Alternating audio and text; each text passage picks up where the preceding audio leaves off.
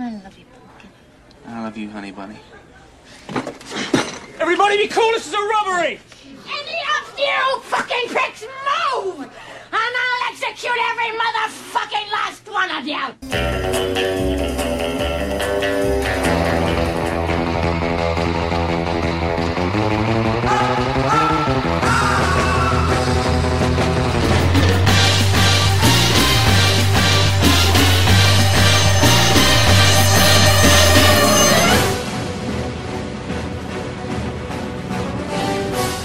Estás entrando al mundo del cine y su música.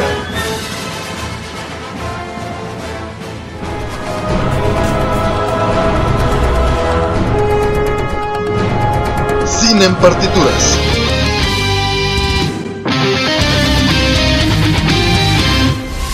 Hola, soy Robert García. Y yo soy Manu García. Sean todos bienvenidos a un episodio más de Cine en Partituras. El día de hoy tenemos especial de compositor. Y como todos ustedes ya saben, nos acompaña nuestro gran amigo, músico y compositor, Chava Mayorga. Platícanos, Chava, de quién vamos a hablar el día de hoy. Claro que sí, hoy vamos a hablar de Alan Silvestri, este legendario compositor de películas de Hollywood que tiene una trayectoria bastante larga, bastante impresionante y pues que es uno de los clásicos eh, hablando de música de Hollywood que aún existen. Súper. Y aparte, ¿sabes qué? Había escuchado que ya tiene como 20 años trabajando con Robert Zemeckis, entonces ya tiene trayectoria, como bien lo menciona Chava. Y platícanos, ¿por qué, por qué Alan Silvestri? ¿Cuál fue, qué se, qué se te vino a la mente cuando, cuando elegiste este compositor? Bueno, él es un compositor que ya tiene bastante trayectoria, como les mencionaba, y es de los que más ha participado en películas de, de altos presupuestos. Él es este, graduado de la escuela Berkeley en, en, Boston y sacó un doctorado. Este, él es de, de, Nueva York, nació el 26 de marzo de 1950 y estudió ahí en Berkeley. Este, él pues ha sido nominado en, en Oscars y también ha obtenido diversos premios, por ejemplo sacó el premio Máxico de Hollywood en Viena, que es como un festival que se hace en, en Viena, y eso fue en, en 2011, ¿no? Entonces... ya ha tenido este, muchos premios, muchas colaboraciones, ha, ha, tenido una carrera bastante larga y pues sus películas, sus scores, pues lo, lo, respaldan. Wow, sí, la verdad es que como mencionas, sí es un compositor con muchísima trayectoria, con muchas cosas que reconocerle y admirarle. Y algo que yo les quiero platicar justo de sus inicios es que él inició como baterista. Muchos no saben, pero a mí, por ejemplo, me encantan las percusiones y para mí se me hace genial que él haya iniciado justo con este instrumento, ¿no? Que le haya encantado la batería y su amor por los instrumentos fue creciendo, ¿no? Poco a poco, ¿no? Y entre los instrumentos que él ha utilizado, pues está el clarinete, el saxofón, la guitarra. Y bueno, tú mencionabas justo que había estudiado en esta universidad tan, tan importante para los músicos, para los compositores, que es Berkeley. Y, y, esto fue desde 1965, ¿no? Que él empezó a mm. acudir a clases de jazz. Y fue así que dos años eh, después se trasladó a Las Vegas y comenzó una gira como guitarrista qué loco. y arreglista con una banda que en ese entonces era muy conocida, que se llama Rhythm and Blues.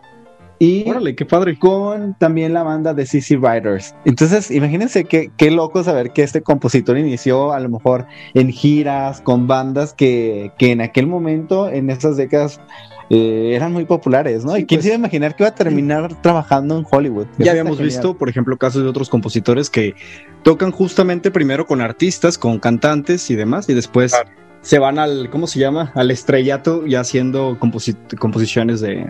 Claro, claro, es, es, es- algo que pasa a, a menudo. Realmente estudian música y se preparan mucho, pero es porque tienen algún contacto, algún amigo que conoce a un director, algún amigo que es Sí. actor, que los jala y es cuando les enseñan los trabajos a los directores, a la productora y los terminan contratando. Pero al principio todos, o la gran mayoría, inicia así, en tocando en bandas, en jazz, en rock, así escribiendo arreglos y ya después hacen el salto. Sí, así es. Sí, de hecho, bueno, ella comenzó su carrera dentro del mundo cinematográfico en 1972. Ahorita les platico eso, pero antes les quiero contar un dato sobre sus premios o nominaciones que ha tenido. Como justo lo decía Chava, ha sido nominado al Oscar y a los Globos de Oro por Mejor Banda Sonora. Una fue en el 95 por Forrest Gump, que ahorita hablaremos de esta película, y otra en el 2005 por El Expreso Polar. También fue ganador de un Emmy eh, por Cosmos, una Odisea en el Espacio, que esta es una adaptación de una serie, una serie para televisión. Entonces también es algo bien interesante, pero le dio el Emmy. Y también ganó el premio de la Academia de Ciencia Ficción y Fantasía y Horror por 1987 por la película de Depredador, en el 90 por Volver al Futuro 3, que también ahorita vamos a hablar de esta película, y en el 2005, por Van Helsing. Entonces, bueno, vamos a iniciar. Les plate con la parte de la filmografía. Como les comento, en, inicia en el 72, en la primera película en la que participó se llamaba The Doberman, The Doberman Gang, dirigida por Byron Shunt Now, que fue la primera película en la que él hizo, digamos, la, la banda sonora. Pero a lo mejor ya la más conocida fue en 1984 cuando hace la primera película junto con Robert Zemeckis y que de ahí yo creo que hicieron grandes amigos y han hecho una mancuerna extraordinaria ellos dos con esta película que se llamaba Romance in the Stone, que creo que se llama en español, en Hispanoamérica pues, Tras la Esmeralda Perdida. Esta es la tercera película de Robert Zemeckis, ¿sí? Y la primera película que hacen juntos, o sea, ya director-compositor. Y aquí aparece, no sé si se acuerdan, Michael Douglas, que es el protagonista de, de esta historia. Y después, ahora sí, llegamos al 85 con esta película que yo sé que todos ustedes conocen, que es Volver al Futuro, también dirigida por Robert Zemeckis y protagonizada por Michael J. Fox, Christopher Lloyd, Leah Thompson, etc. Y platíquenos chicos ustedes que, que sí les encanta. Digo, no es que no me guste, sí me gusta Volver al Futuro, pero no era como de mis favoritas de niño. es una película importante que marcó una generación, ¿no? Sobre todo los que tenemos este, edad de que nacimos en los noventas, este, o 85, este, pues marcó, es una referente cultural y la música pues también nunca se quedó atrás, uno ya escucha el tema de Volver al Futuro y automáticamente piensa que es esa película, es algo que ya está muy arraigado en la, en la, en la cultura. Un dato, un dato sobre que me pareció chistoso hace un tiempo que estaba viendo un documental sobre Volver al Futuro, era este que CMX le decía a Silvestre, y sabes qué, este, no tenemos tanto presupuesto, lo que tenemos ya, ya no lo estamos gastando, este, así que nos queda poco de todo. La película no tiene mucho presupuesto, nos queda poco tiempo, este, y pues como tenemos tan, estamos siendo un poco precarios, tiene que ser la música la que hagas la música que tú escribas que haga ver lo contrario, que haga ver la película grande. Majestuosa, que ¿no? que la haga ver majestuosa. Y pues, dicho y hecho, ustedes ven, escuchamos después que escuchamos el intro de Volver al, del Volver al Futuro, el tema principal, pues escuchamos la fanfarria de trompetas y la gran orquesta de que, que, claro, orquestas gigantes que se usan en Hollywood para grabar los temas, pero escuchamos la grandilocuencia del, del tema y pues sí, eh, indudablemente escuchas todos esos arreglos orquestales de los metales y pues te quedas, wow, fascinado. Y claro, que, que parece todo menos bajo presupuesto, ¿no? Exacto, exacto, exacto, sí. De hecho, a mí lo que me encanta de esta historia es, de entrada, es que nos recuerda a la infancia, como dice este Chava, es una historia para generaciones que, que, nacimos a finales de los 80 o en los 90 incluso, porque fue una película que marcó esta década, ¿no? El inicio de los 90, finales de los 80 y que nos recuerda personajes como Martin McFly, a George McFly, a Jennifer Parker y al grandísimo Emmett Brown, ¿no? Estos personajes que todo el mundo recordamos y son personajes que como mencionas, quizá la película estaba ya con un presupuesto limitado, pero la historia es, es una historia que todos recordamos, la música, como mencionas, es majestuosa, las actuaciones son increíbles, la verdad a mí me trae muy buenos recuerdos, me emociona muchísimo. Y, también es como esta, esta visión hacia el futuro, que todos decimos, wow, irá a pasar.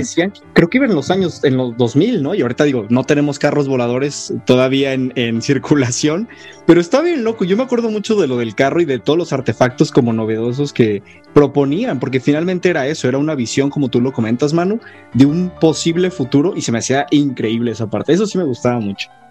Y la verdad es que yo creo que que desde ahí, bueno, desde este segundo proyecto que ya tienen este Robert Zemeckis y este Alan Silvestre. y Alan Silvestre, la verdad es que ya se casan, ¿no? O sea, es como dicen, en, en- en- en el amor y en el trabajo siempre tienes que estar con las personas que, que sabes que te van a hacer crecer Y que y ellos han hecho un- una labor increíble, la verdad, me encanta su trabajo y no por algo, este, los recordamos con, Sí. con toda esa emoción. La verdad, este, Chava, me encantan los datos que nos aportas, este, geniales.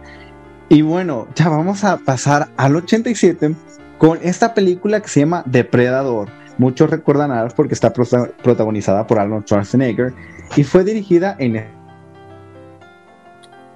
esta ocasión por John McTiernan. Sí, está padre. Esta película, como ya en el género medio de acción, terror, suspenso, extraño, está, está padre. A mí me gustaba mucho también esta película. Bueno, a mi papá le encantaba, le encantaba este actor, entonces yo de niño veía todas estas películas de acción y, me fascinaba. Llegamos un año después, en el 88, y es una de mis películas favoritas, definitivamente. Es ¿Quién engañó a Roger Rabbit? Les aseguro que todos recordamos a este conejo tan simpático, junto con la actuación de Bob Hoskins, eh, Christopher Lloyd y Charles Fleischer, que es buenísima, ¿no? O sea, ¿a poco ¿a poco no era increíble poder ver como todo este mundo de caricaturas combinada con las personas reales? Era una locura, y es una de las películas que después, bueno, ya Disney tiene obviamente los créditos, pero es inigualable. A mí me fascina Roger Rabbit, es uno de mis personajes favoritos. Y por supuesto, el, el siguiente año, tanto en el 89 como en, como en el 90, viene las secuelas de Volver al Futuro, parte 2 y parte 3, dirigidas por el mismo Robert Zemeckis. Y para dar, bueno, terminar este primer bloque, Chava, ¿te parece? ¿Qué canción vamos a escuchar? Claro, como decíamos, el tema principal de, de, de Volver al Futuro. ¿Les parece bien? Nos parece perfecto y pues bueno, regresamos aquí en Cine en Partituras.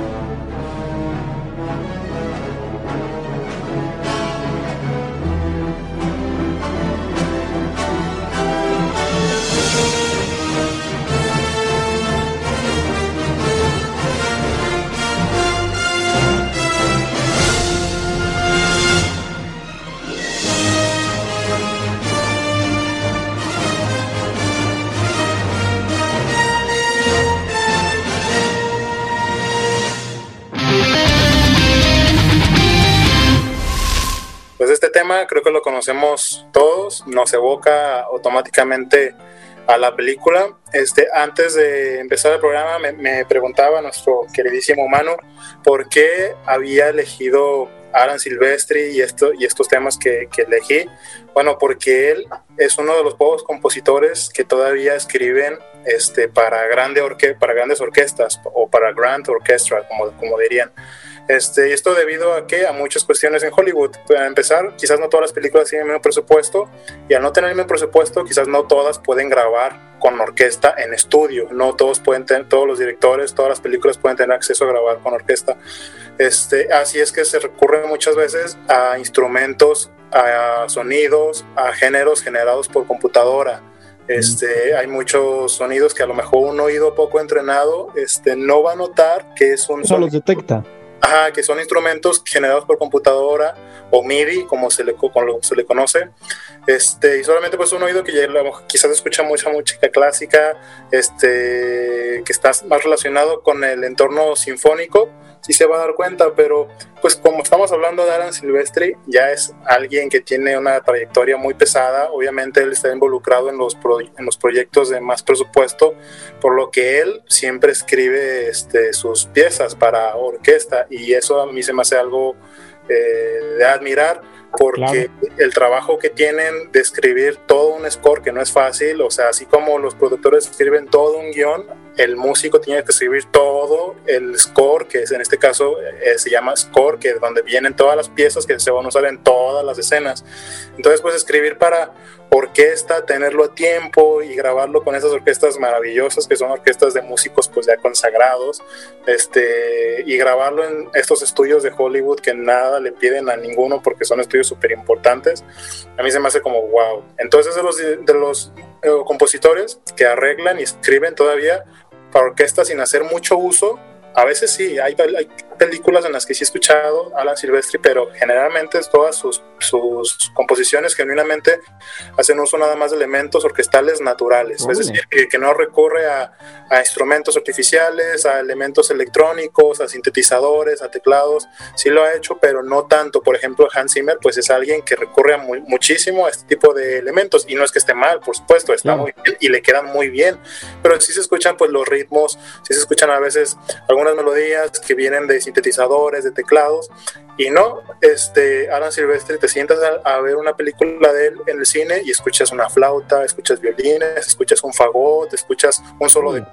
de, corno, entonces a mí se me hace eso que es algo que, que vale mucho porque ya se hace tan poco que los que lo hacen, este es algo pues que para mí tiene bastante carga, así que por eso es uno de los compositores más importantes para mí y este tema pues lo dice, todo lo que suena, la grandilocuencia de este tema de Volver al Futuro, pues todo es por por esta por escrito de su propia mano en orquesta natural, vaya.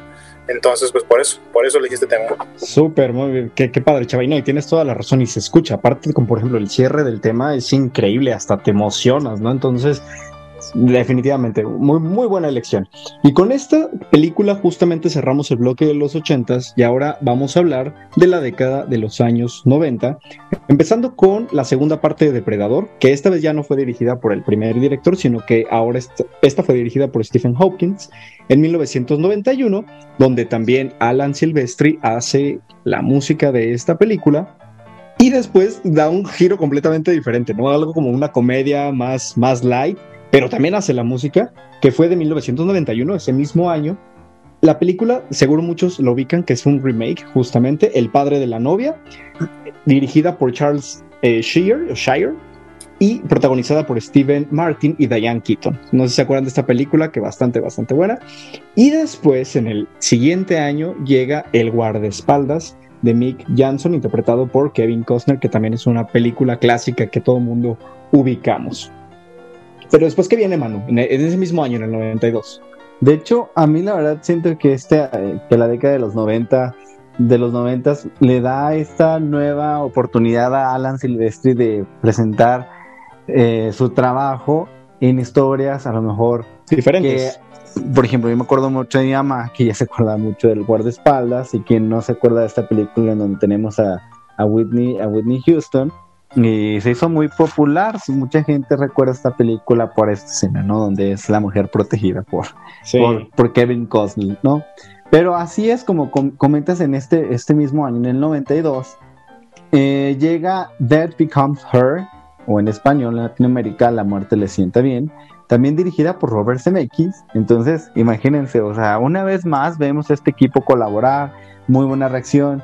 Y dos años después, wow, o sea, viene esta, esta película que para mí, en serio, el año no dice nada porque sigue siendo vigente y me encanta. ¿Y quién no se acuerda de Forrest Gump? Corre, run, Forrest. ah, Run, Forrest. Run, Forrest, run. Sí, eso quise decir. Sí, que fue esta, esta película y esta colaboración de Alan Silvestri le valió una nominación al Oscar en el 94 por, por su Sí, composición en, en Aunque, Forrest ¿te Gump. cuento algo? ¿Quién crees? Bueno, le ganó ahorita, justamente lo mencionaba Chava, Zimmer, Hans Zimmer, por el Rey León. Está, está increíble que, Que hayan que competido, hayan ¿no? competido, pero yo creo que como, como saben, aquí en Cine en Partituras hemos hablado de algunos compositores, entre ellos a Hans Zimmer, y hoy es el turno de Silvestri, y yo creo que es una pérdida que, que también es, eh, es valiosa porque compitió con, con Pues, grandes. otro gran compositor. Lo que sí no podemos discutir es lo que comentabas, Chava, que es este señor trabaja con, Orquesta. con orquestas. Entonces, claro, o sea, independientemente de que no se haya llevado el Oscar, no, No. quiere decir que su trabajo sea espléndido. Y, Y aparte- como dijo este Chava, es volver a escribir la historia, es volver Claro. a hacer como todo el guion, pero en partituras. Exacto. Y aparte, bueno, esta película de Forrest Gump es hermosa desde principio a fin. No sé, ¿te acuerdas mucho de la escena cuando Forrest Gump era niño? Como todo este bullying que recibía porque tenía un problema en sus piernas y usaba unas como especie de muletas metálicas y que justamente esto es una de las escenas más simbólicas. Icónicas. Exacto, cuando empieza a correr para librarse de estos niños bravucones y ahí vemos que bueno, tiempo después vemos que hasta corre el mundo, por el mundo. ¿Te acuerdas también? Y, y es bien divertido porque vamos viendo a la actuación de Tom Hanks interpretando a, a Forrest Gump en distintas etapas de la historia de Estados Unidos, como que insertaban las imágenes eh, actuadas por, Wow, eso sí bien loco, está por Tom Hanks. gen- genial, el montaje, las buenísimo. actuaciones. Y cómo te van contando absolutamente pues toda la historia con este personaje que es Forrest Gump, que es un personaje entrañable que terminas amándolo. ¿A poco no? De hecho, yo me atrevo a decir que es una de mis películas favoritas. La verdad es que me encanta. Eh, muchísimas personas se acuerdan de Forrest Gump y les, les, es de sus favoritos. Las lleno. De hecho, le mando un saludo a mi hermano Adrián García, que le encanta su película favorita desde que estaba niño. Le gustaba ver Forrest Gump y nos sentábamos a ver justo- juntos esta película. sí, de hecho, esta película eh, tuvo el Oscar a mejor guion. También fue eh, Mejor actor, me mejor película, exactamente. Ganó mejor director, Robert Zemeckis. Sí, claro. tu tocayo, Robert. y, y Chava, a ver, tú, cuéntanos qué, cuál es tu, tu opinión de, de este largometraje. La verdad es que a mí me intriga mucho saber qué, qué, qué tienes que decirnos sobre esta película, Chava, porque pues, tú eres un conocedor. Pues no se crean que ni tanto, porque aquí los voy a decepcionar porque no la he visto. No, chava, tienes que verla, pero la música sí la, sí la ubicas perfectamente. Sí, claro, la, la, la música sí conozco, pero la película de esas veces de que hay una película que tienes que ver y, ¿Y que has sabes visto? exactamente, sa- sabes que es famosa, sabes que la mencionan en todos lados, pero tú por X o mangas o por mangas no la, no la ves, no la has visto, no se te ha cruzado y pues bueno, Forrest Gump es una de esas que no, que no he visto, que sin duda este fin de semana me voy a poner a, a Me ver. parece muy bien. Buena sí, tarea. de hecho, también algo que no comenté, Tom Hanks ganó el Oscar a Mejor Actor, Sí. como bien decías. Entonces es una película que tuvo muchos premios. Desafortunadamente no se llevó el Oscar de Mejor Banda Sonora, eh, pero les decía, la verdad es que la competencia fue muy reñida y, y claro que tanto Zimmer como eh, se llevan los, las, Sí, las el palmas, reconocimiento. ¿no? Después, bueno, después de Forrest Gump, y que, que, es, que es una de mis películas también favoritas, llega Eraser en 1996, también protagonizada por Arnold Schwarzenegger y dirigida por Chuck Russell, y otra película que se llama Contacto en 1997, dirigida por Robert Zemeckis y aquí protagonizada por Jodie Foster, ¿no? Que es un contacto como del espacio exterior. De hecho, aquí yo fue la primera vez que identifiqué a Jodie Foster. Yo no, yo no conocía a esta actriz hasta este momento. Y sí, como mencionas, también aparece Matthew McConaughey. Y en realidad la historia es de una astrónoma, que es Ellie Arway, y su equipo captan la emisión de una misteriosa señal de radio, ¿no? Proveniente del espacio. Y de ahí empezamos a, a, a desembonar esta historia, ¿no? En donde Exacto. vemos a estos dos actores que la verdad son muy buenos. Eh, los dos han estado siempre en contiendas en, en el Oscar. Y Robert Zemeckis ni se diga. Y bueno, después, dos años después, viene una de mis películas de la infancia. La, la verdad la recuerdo, tenía 10 años en ese entonces. En 1999 llega Stuart Little, Ah, una nueva propuesta de, eh, de este director Rob Minkoff. En este caso también trabaja Silvestri. Y esta es una historia de un ratoncito que lo adoptan en una familia. El personaje, Sí. el, el- el protagonista es un niño muy encantador. Muchos lo Sí, han de conocer, bonito. lo recuerdan. Y esta fue entonces con lo que cerramos esta década de Silvestri. Cierra con una película que a mí me causa nostalgia, siento que es muy bonita y muy válida. También, si tienen tiempo, escuchen la banda sonora de Stuart Little, Little porque la verdad está, está muy bonita. A mí me recuerda buenos momentos de mi infancia. Y ahora, Chava, Ajá, exacto. que Vamos al a la siguiente pieza, ahora que esta que se llama Touch My Probe. ¿De qué película, Chava? Se llama la película Un cuento de Navidad. Es para los, los amantes de la Navidad. Yo soy un amante de la Navidad. A mí me encanta la Navidad. Este, no puedo esperar para que ya sea. Ya pronto, ya Este, pronto. Ya, ya, ya, ya pronto. Y pues bueno, eh, Silvestri hizo la música para, para esta película. Y mm, les voy a decir una pista. Eh, la música que escribió Silvestri para esa película, la mayoría son puros villancicos navideños este, del, tradicionales de Estados Unidos. La única diferencia fue que, fue que Silvestri pues los arropó, los arregló, los reescribió para que pudiera casar con una producción de Hollywood y con una producción de gran orquesta. O sea, tiene elementos este, nuevos escritos para orquesta moderna y pues suena muy bien. Entonces, esta pieza que vamos a escuchar, que se llama Touch My Robe, es una pieza que tiene un villancico. Si somos muy amantes de la Navidad o los que conocemos un poquito de, del folclore y de la tradición, a ver si podemos saber cuál es el villancico que está sonando. Muy bien, pues entonces vamos a escucharla y regresamos aquí en Cine en Partitura.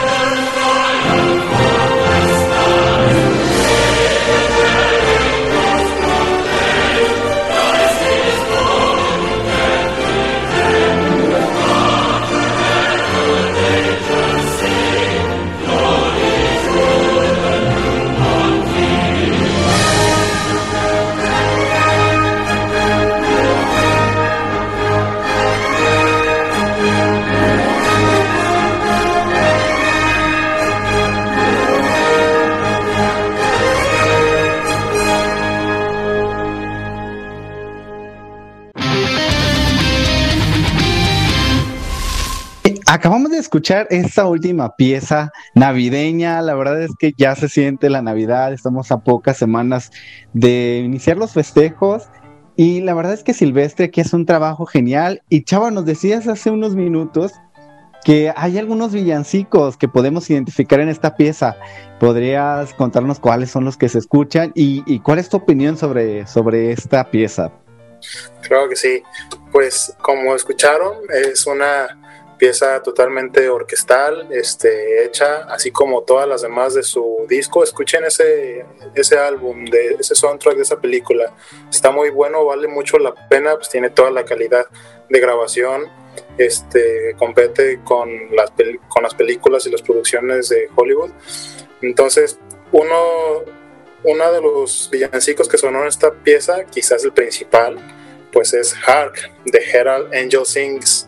Esa es una canción tradicional del repertorio navideño de Estados Unidos y folclórico. Tiene muchísimas grabaciones, tiene muchísimas versiones, tiene tantas cosas, pero bueno, aquí este Alan Silvestri pues, lo rescata y lo reescribe para que pueda ser tocado por, por esta orquesta y por el coro. Si escuchamos bien, impresionante, sí. Si escuchamos bien, pues hay un coro cantando la, la letra.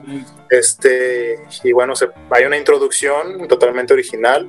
Este, si vieron la película, pues recordarán que es cuando se le aparece el segundo fantasma a, a Scrooge y le dice, este, touch my robe, y lo lleva por un viaje súper loco por todo el pueblo, por todo el pueblo, y de fondo va sonando esta esta película. Entonces al principio tiene una introducción un poquito misteriosa porque es como se le está apareciendo y el, el, personaje principal no sabe qué rollo y luego ya cuando lo lleva a volar por todos lados, pues ve lo bonito del pueblo, que por cierto esta película tiene un apartado visual estético impresionante, todo es modelado de 3D, pero se ve realmente hermoso. Salió en 2009 y hasta la fecha yo la veo cada Navidad porque yo soy empedernido de la Navidad, a mí me encanta y pongo este disco, de hecho lo pongo aquí, en, la, sí, lo, lo, pongo aquí en la, aquí en la casa para, para, hacer mis cosas y ya por ahí por los por más cercano a la Navidad es cuando me pongo a ver la película, pero cada año, cada año la, la veo. Es, ah, qué padre, chava. Sí, sí, sí, de hecho algo que podemos hacer, bueno, para todos los, los radioescuchas que nos siguen en redes sociales, les podemos compartir el soundtrack para que también se den tiempo de escucharlo y que se vayan preparando para Navidad. Exactamente. Pues. Sí, porque vale mucho la pena, porque muchas personas estamos acostumbrados quizás a nada más a pues escucharlo, los, las versiones pues típicas y grabadas con muchos artistas, pero digamos una versión totalmente orquestal, moderna y con coro monumental que se escucha y así completa, digamos versión épica de, de, los villancicos, pues este disco, este álbum, este soundtrack los tiene y a mí me, me encanta. Las pruebas cuando remitimos, lo que escuchamos pues es, es Hark de Hell the Angel Sings, que esa es la, la pieza en la que está basado este, este soundtrack y pues bueno, Espero que les haya gustado. Definitivamente esta Navidad Alan Silvestri va a acompañarnos. En sí, genial, eso está genial. Vamos a ahora comenzar con la época de los años 2000, si les parece con una, una, película que se llama Lo que ellas quieren en el año 2000, dirigida por Nancy Meyers, donde aparecen Mel Gibson y Helen Hunt.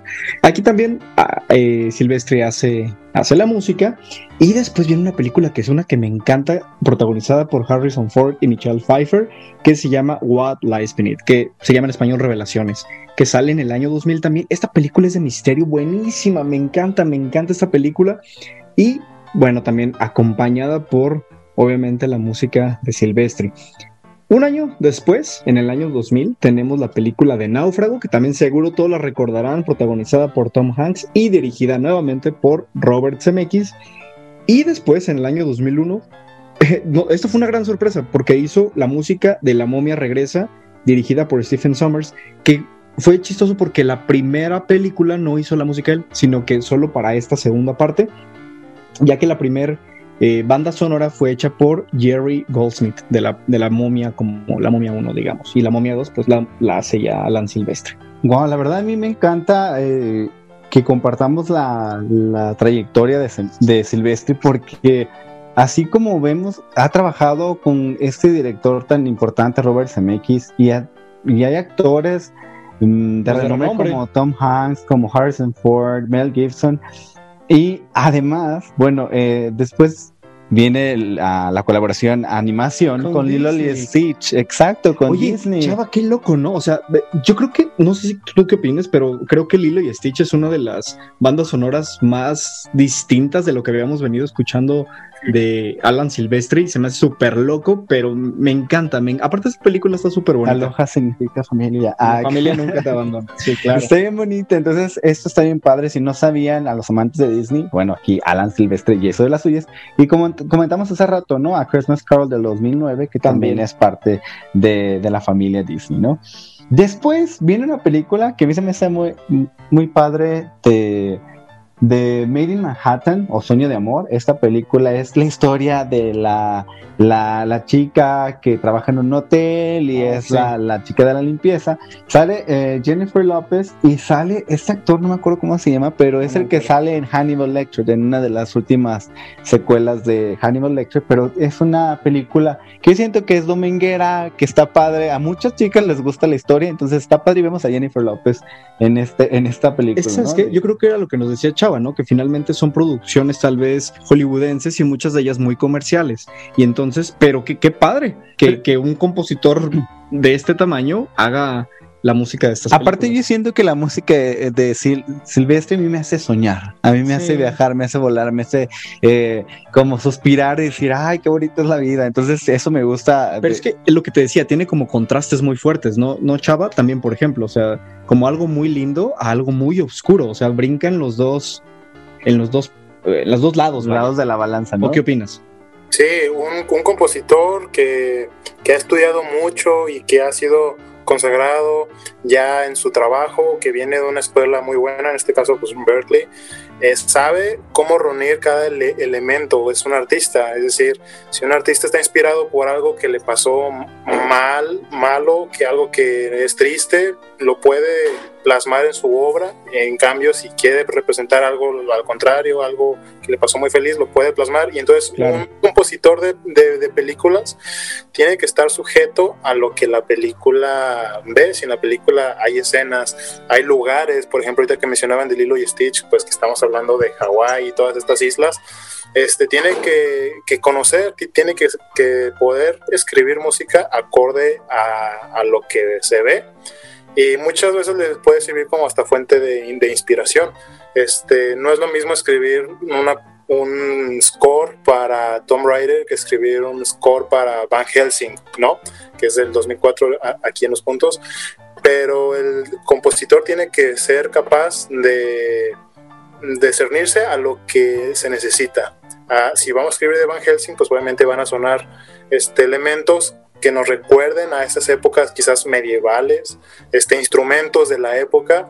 Entonces es todo, todo un trabajo de investigación, no nomás es sentarse y escribir, sino es saber cómo escribirlo, para qué escribirlo y para qué instrumentos, cómo tiene que sonar. O sea, todos estos de- detalles un, un compositor hecho y derecho pues tiene que, que saberlos y, y manejarlos. Claro, sí, definitivamente, tienes toda la razón, Chava.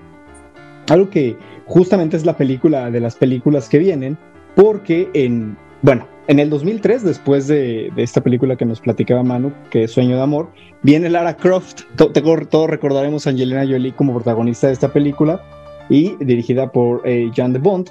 Y después viene Van Helsing de Stephen Sommers, bueno, protagonizada por Hugh Jackman y Kate Kate Beckinsale, ¿no? Exactamente. Sí. Esta película que fue grabada en Praga, aparte de la película, ¿sabías? Wow, no, Sí. no sabía, pero como dice Chava, la verdad, qué, qué, qué impresión el trabajo de investigación. Y la verdad es que sí es cierto, ¿no? Qué, qué impresionante que el compositor tenga toda esta labor.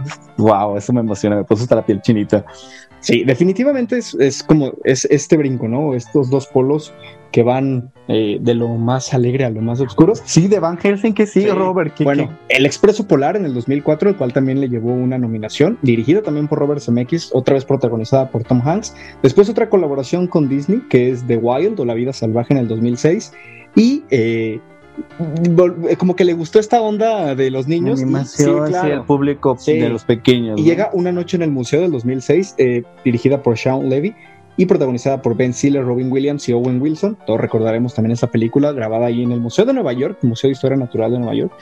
Y después, en el 2007, Beowulf, que esta, es esta película de Robert Zemeckis también súper distinta y también la banda sonora es increíble, es muy, muy, muy intensa. G.I. Joe en el 2009 y, por supuesto, la, la película que nos platicaba Chava, Un cuento de Navidad, en el 2009, dirigida otra vez también por Robert Zemeckis y protagonizada por Jim Carrey. Y ahora, bueno, vamos a escuchar otra pieza, Chava. ¿A qué, qué vamos, a, qué vamos a, un, bueno, súper conocida de los Avengers, pero ¿qué vamos a escuchar?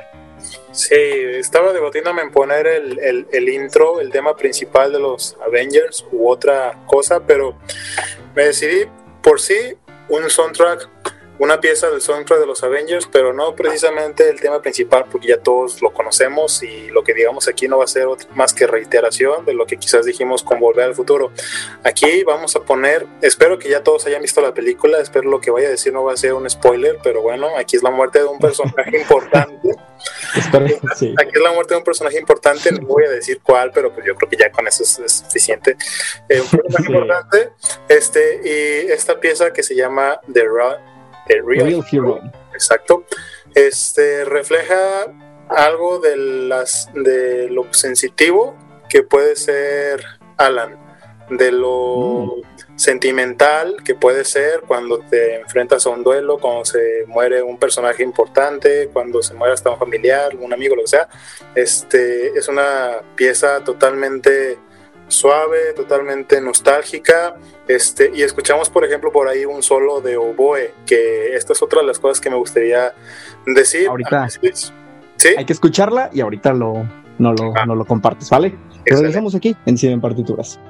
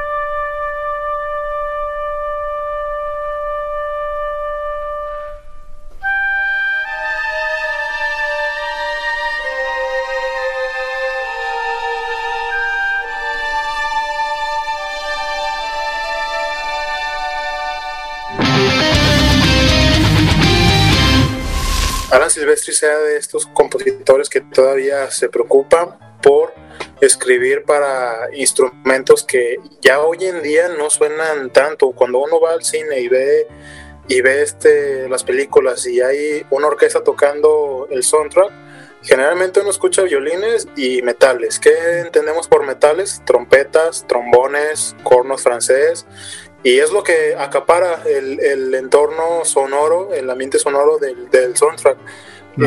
Ya, por ejemplo, una flauta, un oboe, un clarinete, un fagot ya no suenan tanto.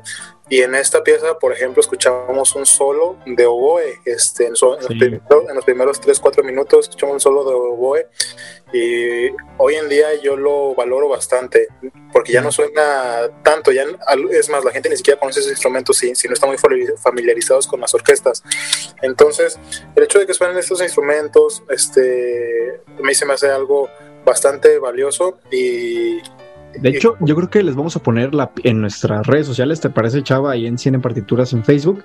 toda la pieza para que la escuchen Sí, completa, ¿no? Totalmente, totalmente escúchenla completa porque también al final este el tema lo toca una, una guitarra y también Ay, es, es, es- es sublime, ya sin orquesta y nada, nada más la pura guitarra es sublime, entonces pues sí, sí vale muchísimo la pena escuchar de Alan Silvestri, escuchar este soundtrack y muchos otros que tiene porque sí es un compositor completísimo.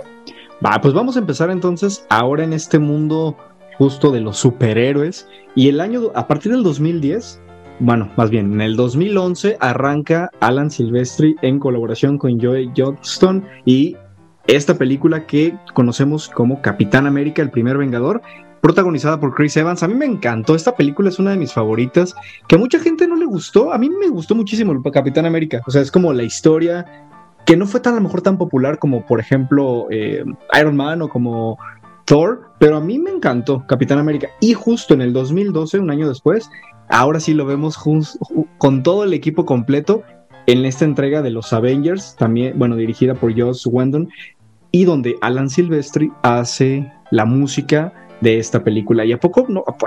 A ti, Chava, también que te encantan los superhéroes, ¿a poco no era increíble estarlos viendo a todos en acción? Hulk, la Viuda Negra, eh, Ojo de Halcón, Iron Man, Thor y obviamente el Capitán América. Sí, sí, sí, por supuesto. Este, la primera película de los Avengers fue totalmente épica. Es cuando se nos presenta por primera vez el tema de los Avengers, el pam, Sí. pam, pam, pam. Este, creo que hizo muy buen trabajo el director Jo- Josh Whedon en, en poder dirigir este filme, que creo que le quedó bastante épico. Este, no es un filme serio que nomás lo pueden entender la gente grande, ni es un filme totalmente infantil. Es como una Claro. entre las dos y creo que es bastante disfrutable entre, en- entre grandes y chicos. Sí, aparte yo creo que Marvel, eh, pues literal, hizo todo una, pues todo un mundo, ¿no? Entonces está tan bien hecho todas estas entregas de Marvel que, que me, me encantaron en esta primer, como digamos, primer ola que salió. De hecho, a mí se me hace increíble porque, por ejemplo, yo no soy un apasionado de, de los superhéroes, en realidad no es como el tipo de cine que yo, que yo veo, pero sí me gusta mucho el trabajo de Silvestre, incluso eh, fuera del aire le comentaba a Robert que Silvestre va a tener trabajo hasta morir porque esta, esta, mm, el proyecto de Marvel de todos los superhéroes da para muchísimo y como dices, chava, la verdad es que el trabajo que hace el ponerle sentimiento, nostalgia. A mí me encantó esa parte porque yo esperaba muchos, eh, eh, mucho ruido, mucho eh, instrumento como para causar esta euforia, pero en realidad no. O sea, a mí esta, esta pieza que, que seleccionaste, chava, me gusta porque te, te contagia, o sea, se transmite y, y es como darle todavía más peso a la historia. Eso me encanta y la verdad es que independientemente de que mi fuerte no sean los superhéroes, es, es un trabajo muy, muy padre la labor que, que los superhéroes han hecho en esta última década ha sido genial. Y si no veíamos cine de superhéroes algunos que la verdad somos una minoría ya lo estamos haciendo porque el trabajo cinematográfico eh, de composición y, y los actores por ejemplo yo Scarlett Johansson me encanta verla en esta faceta y me gusta que Sí. ella que es una muy buena actriz que también ya sea todavía más Una famosa superheroína. por ser, y eh, la verdad es, eh, aparte una, un, un superhéroe que me encanta, la vida De negra, hecho, ya va a estar entonces, su película, la estamos esperando, la vida negra. pero bueno, me decía un poco del tema, pero lo tenía que decir. Sí, pero ¿sabes qué pasa? Mira, yo creo que algo que no sé por qué había sucedido con las otras películas de superhéroes de Marvel, creo que los temas no habían sido como icónicos, a excepción de este que hace Alan Silvestri, que pasó a la historia, todos ubican el tema principal de los Avengers, ¿no? Entonces, lo inmortalizó como, como quien dice. Y vamos un poquito más como de historia de, de la filmografía. Sí, de hecho sigue el, el vuelo, esta película del 2012 en donde vemos a Denzel Washington, también está dirigida por Robert Zemeckis, una vez más, pero fíjense que esa historia está, me, me intriga, la verdad es que está genial porque eh, si no me equivoco este es un piloto, Denzel Ujú. Washington, y la verdad es que te pone los pelos de punta porque en realidad imagínate, si hay gente, por ejemplo, a mi mamá le da pavor subirse en un avión, ven esta historia y con la banda sonora de Silvestri y con la dirección de Robert Zemeckis, la verdad está buenísima, si no la han visto, véanla porque vale la pena. Y después viene una vez más animación, tenemos a los Croods en 2013, la verdad a mí esta película me gusta, la disfruto. Las Esta- cavernícolas, ¿no? Sí, sí, sí, de hecho es, tenemos dos personajes, los protagonistas, donde está esta chica con el cabello todo esponjado, así, súper chistoso. Y me gusta, me gusta cómo presentan esta historia, cómo te va hilando la banda sonora a lo largo de, de este trayecto, esta historia de, de esta familia. Y la verdad me gusta mucho. Y un año después, en el 2014, bueno, volvemos a, a ver a Street en esta historia también como dirigida al público infantil, en donde vemos este La noche en la noche en el museo, exactamente. Otra vez. La sí, segunda en la segunda parte, y bueno, tenemos, si no me equivoco, también a Steve Carell, y la verdad a mí de los, de los comediantes, a mí Steve Carell sí me gusta su trabajo, y la verdad, pues qué padre que vuelva a trabajar Silvestri eh, en esta franquicia, ¿no? Sí. Que ya la noche en el museo. Bueno, después en el 2014, lo que les decía la de la serie documental por la cual ganó también un premio, que es Cosmos Space Time Odyssey. Y bueno, también que es, te muestra, es como es una especie de documental que habla del espacio. eh, de, de hecho se trata. Tuvimos en el 2015 otra película dirigida por Robert Zemeckis, protagonizada por Joseph Gordon-Levitt, que es La cuerda floja o The Walk, como se llama en inglés. Y en el 2016, nuevamente Robert Zemeckis llega con la película de Aliados, protagonizada por Brad Pitt y Marion Cotil- Cotillard. Ay, sí, genial. Una de tus Qué actrices padre, favoritas, Sí, sí. exactamente. que justamente hablaba de estos, es como digamos, señores y señores eh, pero más intensa, ¿no? Porque uno tiene que matar uno al otro, de eso se trata la película. Sí, la verdad a mí me gusta de Silvestri eso, imagínense, traba- proyectos de animación, proyectos de, de como aliados, o sea, que tenemos diferentes historias, pero como dice Chavos, es darle más peso a la historia y adaptarse a todos ellos, eso está genial. Después en el 2018 tenemos la película de Ready Player One de Steven Spielberg y llegamos otra vez en ese mismo año, otra vez chava, vamos a disfrutar de esta parte, Avengers Infinity War, pero ahora dirigida por Anthony y Joe Russo, que también estuvo, no, a ti te gustó, a mí me encantó, a mí me encantó tanto la de Infinity War como Endgame que viene en el 2019, las dos me fascinaron, no sé a ti chava, ¿tú qué opinas? Sí, claro que sí, sobre todo Infinity War, este, todo el arco argumental que manejan, pues al final te deja en suspenso, ¿no? Tiene un final Sí. que, para, que para nada es este alentador y pues te deja con ganas de, de saber más. Por supuesto, creo que en lo personal me gusta más Infinity War que Endgame. ¿Qué Endgame? Este, Ah, sí, yo sí, sí. disfruté las dos. La verdad es que las dos me hicieron así como. Me acuerdo, por ejemplo, esa última escena que dices de Infinity War, cuando el chasquido de Thanos y empiezas a ver cómo tus personajes desaparecen. Yo así de no, por favor, yo lloraba casi casi. Y también Endgame, buenísima. A mí me. No, no, no. La escena de la viuda negra cuando van por la una de las gemas. Ay, sí, ese- No. yo creo que esa es la parte eh, que más me encantó. Bueno, me encantó porque, como, como decíamos, o sea, te transmite, tienes mucha empatía con los personajes y, y- y también lo sufres. Y está, está, está loco porque a mí no me había pasado eso con algún superhéroe antes. Pero la verdad, yo ver lo, lo, lo de eh, Vida Negra sí fue como que no, por favor, no. E incluso me dolió más que la de la pieza de A Real Hero. sí. esa, eh, esa mí, para mí fue más pérdida la de Viuda Negra. Sí, bueno, no, la verdad es que yo creo que este cierre de Endgame, de toda esta ola de, de, mm, películas de superhéroes que vimos de Marvel, creo que fue digna y muy, un muy buen cierre. A mí me encantó, las disfruto las veintitantas películas, todo el maratón me lo he aventado dos veces y lo volvería a hacer. Y bueno, intermedia hay una película que muchos tal vez no conocen, pero también es de Robert Zemeckis en el 2018. Bienvenidos a Marwen. Es una película bien padre que está protagonizada por Steve Carell y aquí también aparece Diane Kruger y Eiza González. Sí, entonces sí, está, bien padre. ver Pero platícanos un poquito, Manu, de esto. Ese, me encanta porque yo veo esto de Robert Zemeckis y de, y de Silvestri que han colaborado muchísimo eh, y es de 17 proyectos es genial. Les comentaba de mis actores que de comedia favoritos está Steve Carell que sale en esta, en esta película y está genial porque vemos eh, figuras de acción Sí. tipo G.I. eh, Que de hecho está basada en una historia real de una persona que se va a la guerra y para poder como sanarse hace todo este proyecto con stop motion y que juega con sus con sus muñecos de acción contando lo que él vivió. Entonces está súper loco, está bien padre. Sí, la verdad yo siento que es un, es un proyecto arriesgado, un proyecto que no muchas personas conocen, pero sí habla de esta originalidad, de esta eh, practicidad en la combinación de animación, Sí, de utilizar actores. Y, y me da gusto una vez más, como ya mencionamos, de actrices mexicanas que están eh, incursionando en Hollywood. Qué padre que Isa González está eh, colaborando con Claro. actores como Steve Carell, con directores como Robert Zemeckis. Sí, Y que, y bueno, ahorita para hilarlo con, la, con el último proyecto de Silvestri, junto con Robert Zemeckis, es también este, Las Brujas del 2020, en donde también vemos a, a mexicanos, ¿no? Colaborando como productores. Aquí ya no son actores, pero son los productores y está Guillermo del Toro exactamente. Y Cuarón. también Alfonso Cuarón.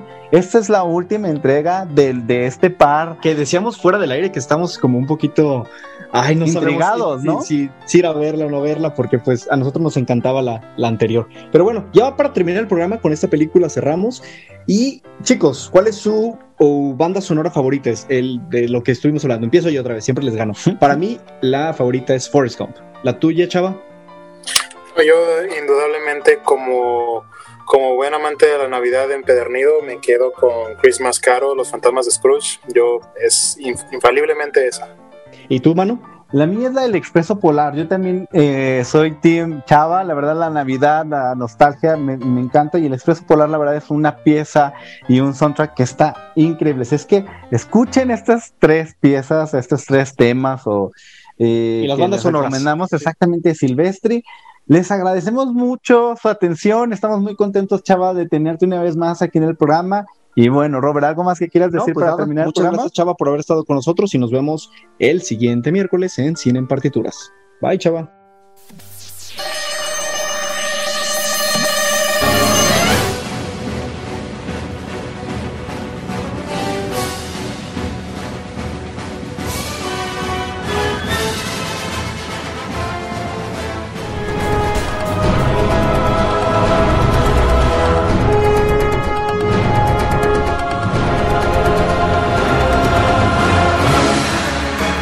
partituras.